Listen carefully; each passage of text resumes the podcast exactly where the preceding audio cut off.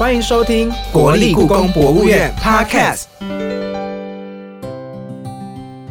我是 AD，我是 Umas。以前在学生时代的时候，每年到了快接近。其实很早，大概十月、九月的时候，都有人说我要买明年的手账。对啦，而且以前从学生时代，大家会去文具店买，然后抢那种某一种格式的。到后来，大家是会去出出社会之后，那种风格比较变的是，我们送礼的时候都会送年历或月历。对对，然后或者是特别造型的月历。要后来比较晚期的话，可能会是不同摄影主题的预购。对，嗯，所以今天要聊的其实跟故宫的月历大解密有关。那在进行今天的月历大解密之前呢，我们先来听听看我们这一集的故宫。小百科，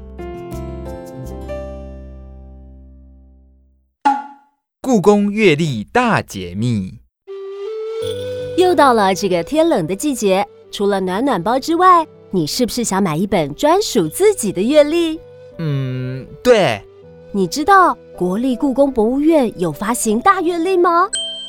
大月历是故宫常年热销的出版品，过往大多以经典国宝名作。或代表十二生肖的文物为主题，你知道吗？二零一九年故宫大阅历的主题首次由故宫精品脸书的粉丝共同来票选，最终选出古画中的猫作为阅历主题。除了销量超过以往之外，也在粉丝团中持续造成话题。哇，故宫现在的商品结合了古典与创新，哎，这是一定要的啦！我要赶紧去抢购今年最新的故宫大阅历。哎哎，等等我！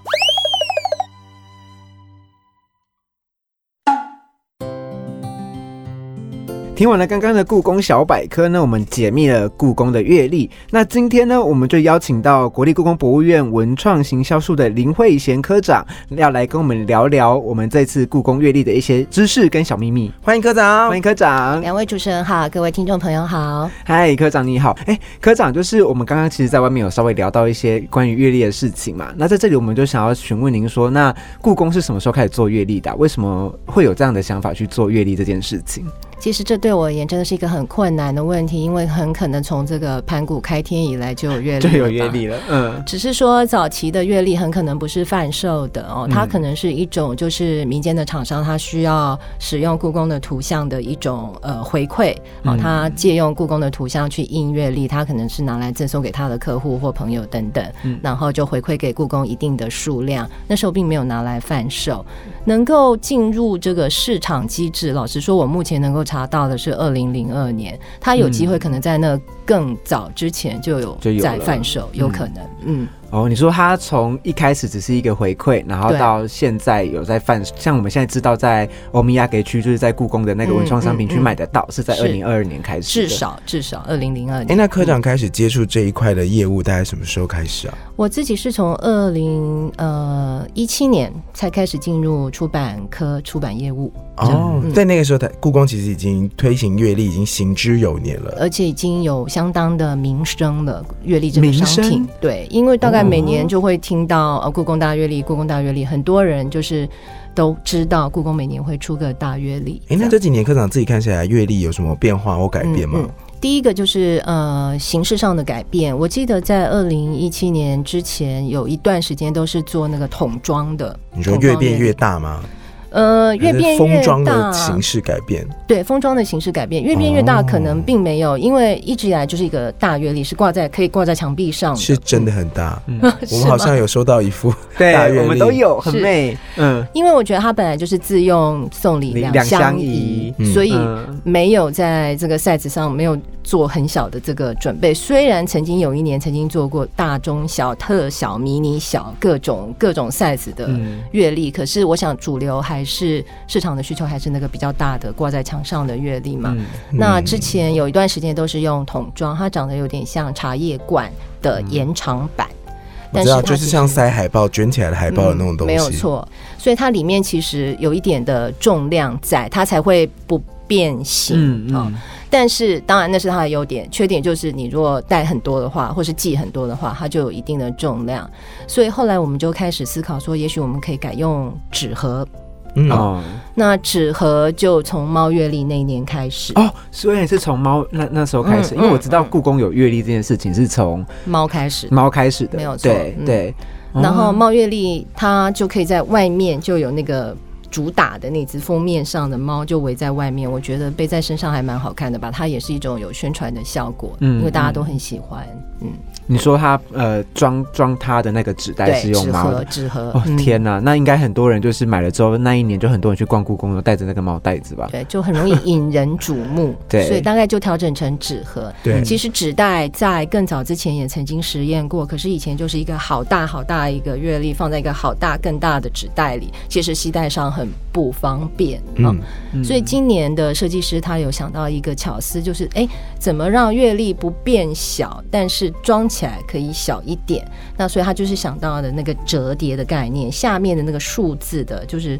几月几号那个数字的部分是可以被折进去，甚至可以被撕下来的。嗯所以到时候你可以把那段撕掉，就只保留画的部分哦贴在墙壁上做海报。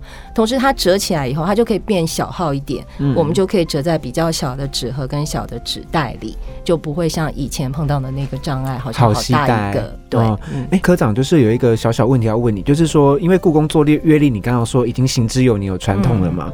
那过往他做的主题有没有一些什么延伸性，或者是一些嗯。特？殊性，嗯。好像很多人都会认为故宫就是一直在做十二生肖嘛，可是事实上我们真的去调以前的资料，并不是的，没有做过完整的十二生肖过，就是有某些年有是生肖的。嗯那但是因为曾经连续过几年，好什么羊年、鸡年、羊年这样连续了几年，所以大家那一年好像就很期待。我记得是猪年嘛，嗯就很期待我们接下来会出猪猪的月历。嗯可是事实上，猪的第一文物的选项没有那么多，嗯以及它选出来不一定卖相很好看，嗯所以那年就非常非常的挣扎，真的要印个十二个月的猪月历吗？嗯，所以是画呃作比较少猪吗？还是有猪都是在就是桌上？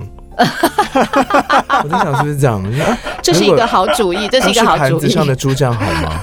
也对啊，这这这个选项好吗？第一是这个选项好吗？嗯第二，对不起，我们那时候还不认识你，真的没想到这个选项。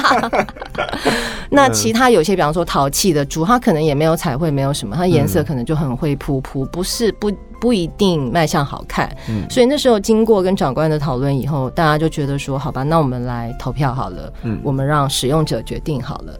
所以有在故宫的网络商城、故宫精品小编的 FB 上面做了一个投票。那那时候给了他们一些选项，一个当然就是你可以继续投猪这个选项，第二个就有人突发奇想说，哎，十二生肖里面少了一种动物叫做猫，猫，而且前一年是狗。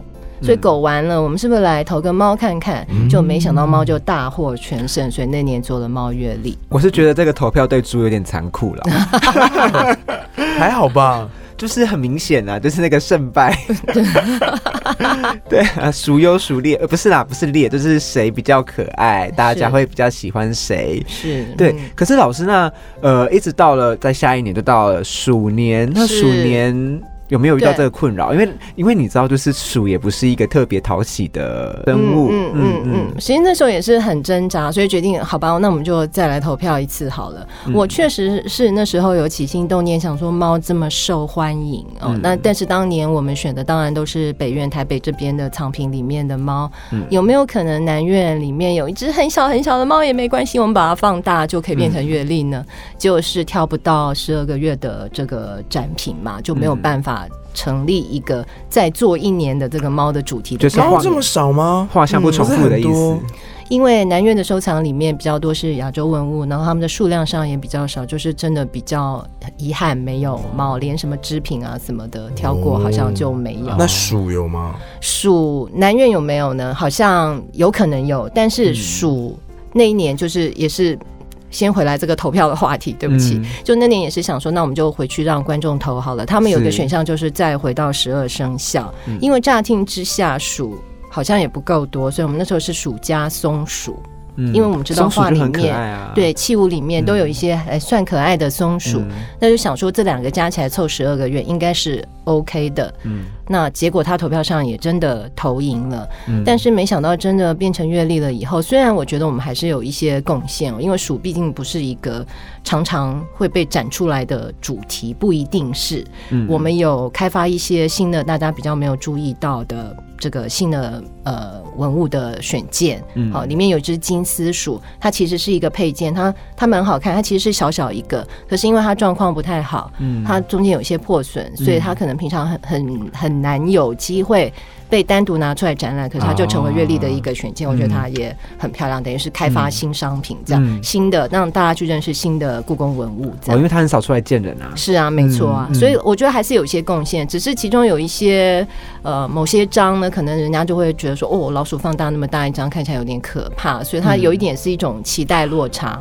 这样。真的就是有点可怕，我觉得他好啰嗦我很怕选完之后又在那边不是我啊，我很怕我失业，你知道吗？就想说，啊嗯，鼠应该是不合过。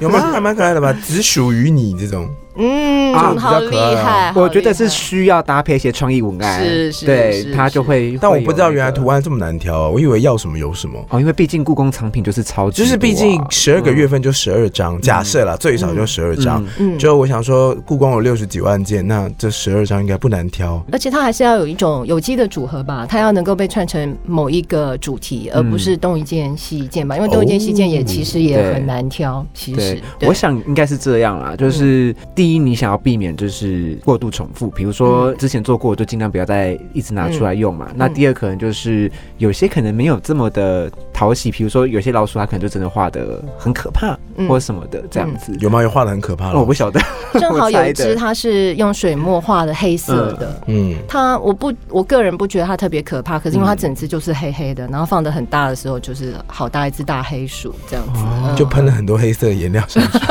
看不出来在干嘛。哎，除了除生肖之外，还有什么选择的主题面向？嗯，嗯其实也常常会有那种什么经典文物选项啊这一类的，啊但是那个也是有一些挑战，因为你不可能每年都翠玉白菜吧，不太可能。是就是你还是要想到一个怎么样有机的组合，所以今年才会想到说，哦，那就。故宫的经典书画、嗯经典画了画作、国宝画绘画展，这是因为我们有连续两年办了国宝的行程、国宝在线，都是把我们那些国宝级的书画作品拿出来展览。那两本图录都非常受欢迎，展览也非常受欢迎。就想说，哎、好吧，他们也可以变成一个阅历的选项，这样子。哦，嗯懂。而且因为刚才想要讲一件事情啊，就是说，哎、为什么没有想说要出个什么《清明上河图》的阅历，或者是什么汉空秋色这种的？对，没有啊。如果你要清明上河图，我记得故宫有单卖清明上河图，是就是你可以直接搬那个回家，不用，因为你要如果放在阅历上面，二零一八年、二零一九年过了，你可能就要想要把它拿下来。嗯但是如果单纯的清明上河图，你就可以带回家。对，就是会有替代的清明上，它毕竟太有名了，所以会有很多替代的清明上河图的商品。我们一定要再把它变成十二个月吗？就会打一个问号。看来我不适合做月历。也不是这么说，就是产品呃藏品真的到很多。是啦，对啊是，而且刚刚在设计的时候，有说科长有时候考虑到一个收藏的概念，想要把那个数字部分拿掉的话，嗯单纯留下图画还是可以的。嗯嗯。嗯，哎、那我们刚才讲那么多月历啊，那我想要问科长说，这个月历好像在我们在搜寻资料发现一件事情，嗯它是有得到国外的知名奖项的。嗯，那个是我们称为印刷界的这个呃奥斯卡奖的，叫做 Premium Award，、嗯是美国的印刷产业为了鼓励。印刷业者嗯举办的一个奖项，嗯其实大家可能比较会听到是台湾也有办金印奖嘛。嗯嗯，那呃，刚刚才颁奖其实我不知道是 真的吗？真的吗？真的吗？好其实我觉得这都是一样的，就你不在这个领域，你也不知道他们在干嘛。就像是广播界可能会有广播专属的金钟奖，嗯可是其实大家关注金钟好像都电视这一块、嗯影视这块比较多。嗯，或是三金的话，收收听率或收看率会比较高一点。嗯那这个金印奖也是奖励呃出版业者吗？还是印刷产业，是是印刷单纯是印刷这个部分？是的，所以还会有金蝶奖。金蝶奖就是针对书籍的设设计计的部分。嗯那当然，大家可能比较。容易听到的是经典设计奖，就是所有的文创商品，它不见得是平面的，不见得是书籍的，不见得是印刷品，各种各类的这个文创商品的设计奖。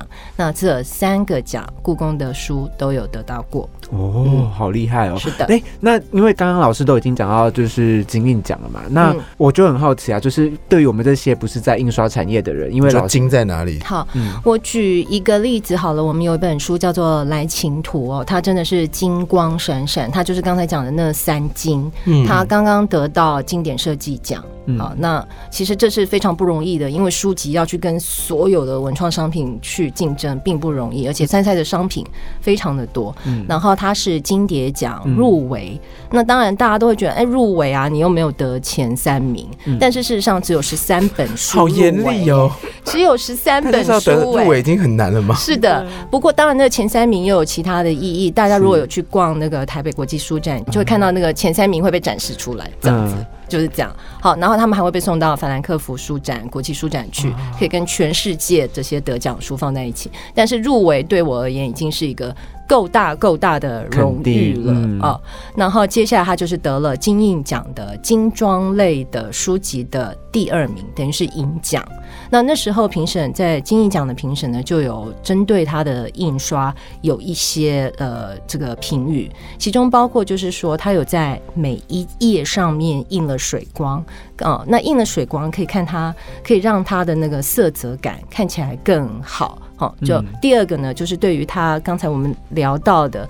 对于这个文物的颜色的拟真嗯哦的鼓励，所以哦另外呢，当年的这个设计师呢，他用了一些很大胆的颜色，比方说荧光粉。嗯你可能很难去想象说，那个那个图录的主题其实是故宫的这个花鸟画。嗯那花鸟画可能很多背景是暗暗的，看起来咖啡色深深的，可是他就用那个非常跳动的荧光粉嗯去对比它。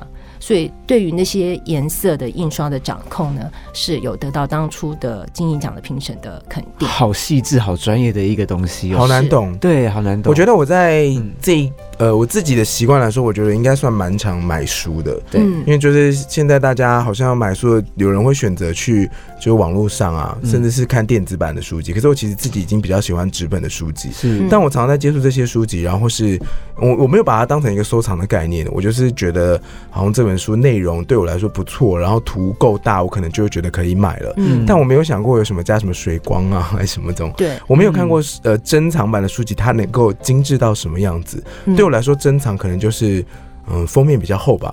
嗯。所以我我刚刚听完之后想说，哦，原来里面学问这么深。很深是，的，然后我觉得嗯我们也要去奖励业者愿意去做这些高品质的印刷。因为大家，嗯我也可以用很便宜的纸、很便宜的印刷技术，就很快速的把它印完，很简单的装订等等，反正就是一本书嘛。嗯但是我们也可以去追求一种精进。嗯我觉得对于无论是当初的设计者或者是印刷业者，嗯愿意在这上面追求精进，我们应该都要去鼓励他。对，嗯而且刚刚老师有讲到拟真嘛，那其实我们刚刚在开录之前，老师就针对拟真有跟我们做了一个说明嘛。嗯那为什么会有这个呃对拟真有这个问号？就是说，因为其实我们一般人在了解印刷的时候，就是印表机印你的后啊嘛，就是印印印就好了嘛。嗯，对，那就是像老师你就是有提到拟真这件事情，那为什么就是阅历它会需要求拟真这件事情呢？嗯因为很简单嘛，因为什么真的点在哪里？颜色吗？对嗯颜色吗？还是说因为一般人是认知摸起来对，摸起来，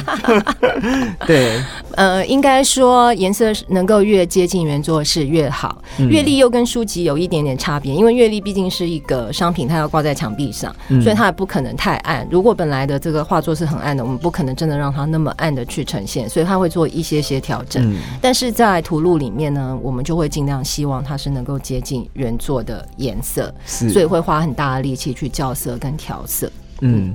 那这个点就好像跟，因为一般来说，我们对印刷的感觉是越亮越饱和，嗯它越好嘛。嗯所以说，在图录上，甚至是阅历上，肯定你们也有做这样子的努力，就让它嗯越来越接近真品，是这样吗？是因为其实如果太饱和或者是什么颜色反差太大，大家会很落差吧。等你真的有机会去看到那个真实的展品的时候，你可能会吓一跳，怎么差这么多？嗯然后我觉得阅历也好，图录也好。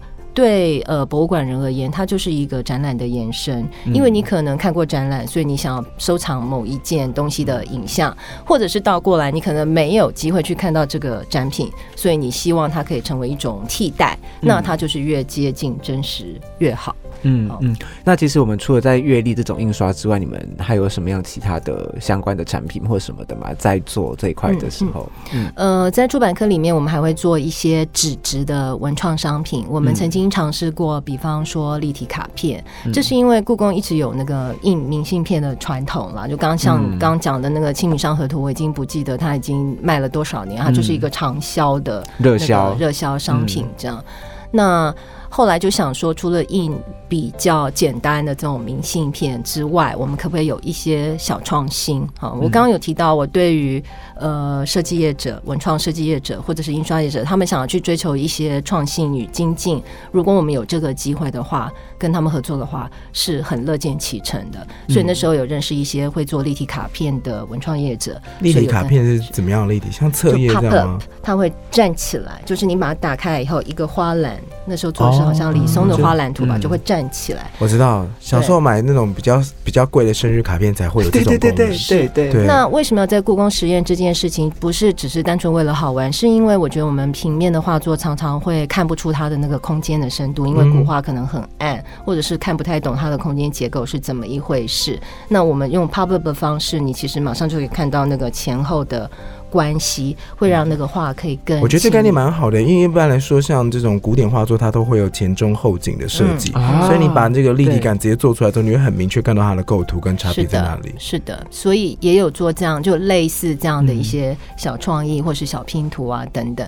所以呃，除了刚才讲阅历之外，其实我们最大量的出版品还是书籍，就是因为每年都会办这么多档的展览，我们希望可以用图录或是导览手册的方式把这些展览记录下来。刚刚也提到，它就是一个展览的延伸嘛，嗯无论有没有机会去看到这档展览，它都是还是具有它等于就是未来的一个纸上展览、纸上博物馆的概念，这样。我有一个个人的小小心愿，就是之前我看那种比较呃其他类型的书籍的时候，它打开来的时候，它的确是 pop up，可是它说 pop up 之后它还可以互动，就比如我这边这样，我这边拉，它可能就变成一个场景，然后它自己可以互动这样。嗯其实故宫有没有可能做出类似这样子的？不一定已经做出来了。呃，老实说，是的。我们去年有尝试一个，去年有一档展览叫做故宫动物园，它是专门针对亲子观众做，就是它初始的用意就是要让亲子观众、儿童观众可以轻松的理解故宫的以动物为主题的画，所以出的书也就不是那个很正经八百的展览图录，而是适合亲子共读的儿童书。它里面就有一些手做的那些您讲的概念，哦就是除了眼睛看，手也可以去动一动、画一画，或是干什么的。我觉得这可能会比较适合某一些特定的主题再去发展它。嗯，哎、我觉得把平面的画作啊，然后用 pop up 的形式让它变立体，这个点其实我觉得蛮强的，因为我觉得中国的，就像你刚刚说的，你说前中后景？对，啊，他嗯他的画的确就是非常适合做这样子的延伸啊。对，所以我觉得这对应该对比较觉得理解中国古画有点困难的观众有一些些帮助。讲是这样讲了，可是做起来很麻烦。我想到每一页要特别制作，就完全切中重点，所以它成一 两个本就好了，成本也会比较高，售价也就会比较高，然后就会比较。难卖，所以哎呦，完全切中重点。对对对，所以节制就好，不用全部都这样。做限量啊，我们就是开始做一些，就是那叫什么饥饿行销。嗯，饥饿行销，对抢完就没有。我们今天只印一百份对 之类抢完的。就没有。对嗯对对，哎、那老师，那除了这些出版品之外啊，那在书籍上面呢，嗯就是对，就是是不是也有一些什么可以值得介绍给各位听众朋友的？我觉得大家对故宫的书就是感觉哦，好大部头啊，或者是、哎呦好严肃啊，好学术啊，没有半个字看得懂。其实不不是所有的书都是这样。我想有时候展览图录有它的这个功能性在，比方说它要把所有的展品尽量的收录在里面，然后它要提出一些学术研究上面的新突破，所以难免会的。可是这些书再怎么说都是为了介绍给观众、介绍给读者看。展览而书写的嘛，嗯所以其实没有大家想象的都是那么艰深。嗯而且其实我们也会尝试一些比较普及化的书，比方说我们有很多类似叫做概览类的书籍，它就是把故宫所有的典藏都介绍，故宫的院士什么都介绍过。大概导览游对览，的，大概导览。哦嗯那其实我们今年才出了一个新版的，叫做《故宫概览》哦。那它有中文版，然后英文版、日文版。它就是第一本，因为上一次在做这一类的那种全院导览之类的导览书，已经是大概十年以上的事了，这中间都没有哦。那这次再出这个书，它有一个新的意义是，中间南院开了，所以我们可以把南北院的展品都放在同一本书里面。以前的概念可能比较是说，北院出一本。南院出一本，那你就要买两本。但是现在你一本书里面就可以同时看到南院跟北院的展品之外，还介绍了景观。因为南院的景观大家知道是非常有特色，其实北院的景观也很有特色啦。但是南院大家可以有更多的时间在这个更大范围的园区里面去逛一逛跟玩一玩，然后也会去介绍一些大家比较关心的博物馆的幕后运作的部分，比方说最近几年很火红的这个文物修复的话题，我们就有收录一部分的内容。或者是教育推广办非常非常多的活动，文创商品也非常的多元，我们都有一些介绍。那你等于是一本书里面就是各种五脏俱全嘛，麻雀虽小。故宫的使用说明手册，对，在书中逛故宫的概念是的。嗯，所以要特别推荐，就也有这类普及版的书。那另外我们还有一本卖的非常非常好的畅销书，叫做《二十件非看不可可的故宫经文》。哎呀，这个取名就中了。是的，因为它真的名字就取得非常好，而且它就是轻薄短小，就真的就是二十件。否则你会觉得经文，经文就是铜器里的铭文，会觉得很冷僻的一个主题。可是它就是一个常年的畅销书，甚至在今年受到疫情影响，它都还是书的第一名这样。子。该不会上面里面是毛公鼎的内文吧？呃之类的，但是不是只有毛公鼎，就是有好多好多的青铜器，所以你会觉得主题上是有一点冷僻的。是，但是事实上，因为它是用导览的概念嘛，就是精选二十件，然后写的也是比较普及的、容易易读的文字。就是听众朋友如果对这本书有兴趣的话，也可以去买一本回家收藏看看，这样子。是是，那很开心今天邀请到我们的林慧贤科长，我们的老师来今天为我们介绍故宫的出版品跟。一些出版品的一些我们从来不知道的一些专业知识，跟他品鉴的东西。节目到最后，我们还有一个最后一 part，比武招亲之故宫给问吗？比武招亲，故宫给问吗？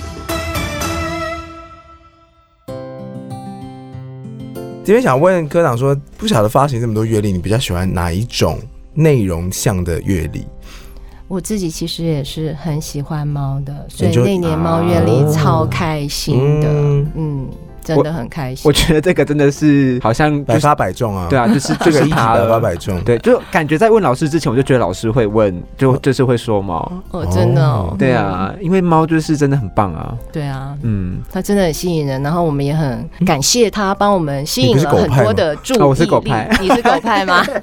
伪装猫派在跟老师聊天，那真的也要很感谢猫月丽帮我们这个行销到很多平常可能不见得会接触故宫或是故。工的文创商品的族群是，就接触到很多不同族群的人，或者是不同的年龄层的人。是的，嗯，是的，嗯嗯嗯，算是蛮符合那个时事潮流了。而且之前在查资料的时候，猫月历有一系列的行销大赛，就是把。那个以前古代画作上的猫，然后用现代生活的画作拍出来，就那些动作，他们现在也摆得出来，是是，就卷在一起啊，然后翻翻天堂啊。因为猫毕竟就是猫了，数千年来猫就是这个，猫就是这么的，嗯，没有在管我们，我们还是要把它记录下来。真的哎，就是你你去看到那些古代猫的样子，你就觉得说这么嚣张啊，对啊，天哪，这 这么嚣张啊，就这个种族怎么可以这么的，就是这么的，就是千年不变那种感觉，千年不变，对，哦，好棒。哦。我也好想当猫，哎，不是，我是狗派。我在说什么？好，科长在结束之前呢，要不要推荐一下今年的月历？我们前面讲了这么多出版品，好像独漏了二零二一年故宫在月历上面的用心哦。当然啊，非讲不可。刚才前面有讲到那个格式上面的创新，那当然其中的选件也是很经典的。这毕竟也是这个网友们投票出来想要看到故宫的经典的绘画作品。嗯嗯，大家可能也有听过，我们这几年来正好办了国宝的行程，国宝在线这两个都是以国宝书画作品为展览为主题的展览。呃，展览也非常受欢迎，图录也非常受欢迎，顺便打书。然后呢，所以就呃，我觉得网友投这个主。题我也不能算太意外，好，那如果对故宫的经典绘画作品有兴趣的话，可以一次收藏到十二张，而且真的印刷跟装订设计都很精美，非常精美的一个月，因为呃两位主持人都有收到了，真的是很厉害。里面大概有哪些作品？对啊，收录哪些作品？呃，我们有试图去跟这个十二个月做结合，所以里面有出现十二月令图里面的一个月，十二月令图就是正好画十二个月的活动的庆功的这个院画作品，然后也有做这个山水画的作品，也有这个花鸟人物，反正就是尽量在这个类别上做一些这个呃呃分布。然后另外呢，我要特别讲一下封面，封面呢它是一个明朝的绘画，叫做三有百禽，顾名思义就是上面有这个岁寒三友跟一百只禽鸟哦，那非常非常的多。但是呢，这次设计师又把它做一个那个玫瑰金，就是背景是把它印成。大家知道岁寒三友是什么吗？啊，不知道吗？那就松竹梅岁寒三友。好的，然后它背景是印成一个这个玫瑰金的颜色，所以非常非常的漂亮。我们都开玩笑说，如果你舍不得撕掉，也可以一整年就挂着那个封面也是可以，因为它未拆封。对，它本身也是一张名画，这么好看。是的，是的。对，好了，还同样还是非常谢谢科长今天的分享哦。不会。那如果听完这一集节目内容的各位听众朋友呢，如果你有自己喜欢的乐历呢，也可以在我们的 Apple Podcast 上面留言呢，告诉我们，或者是在呃，你就先承认你是猫奴就对了。对，都先承认。然后在故宫的粉丝专业呢，也可以留言啊、按赞跟分享。那如果喜欢的话，也别忘记到各个收听平台呢订阅我们的节目哦。对，在 Apple Podcast、上 o Spotify 还有 KKBox 都可以听到我们的节目。没错。好了，我是 Eddie，我是 Umas，还有科长跟大家说拜拜，拜拜，拜拜。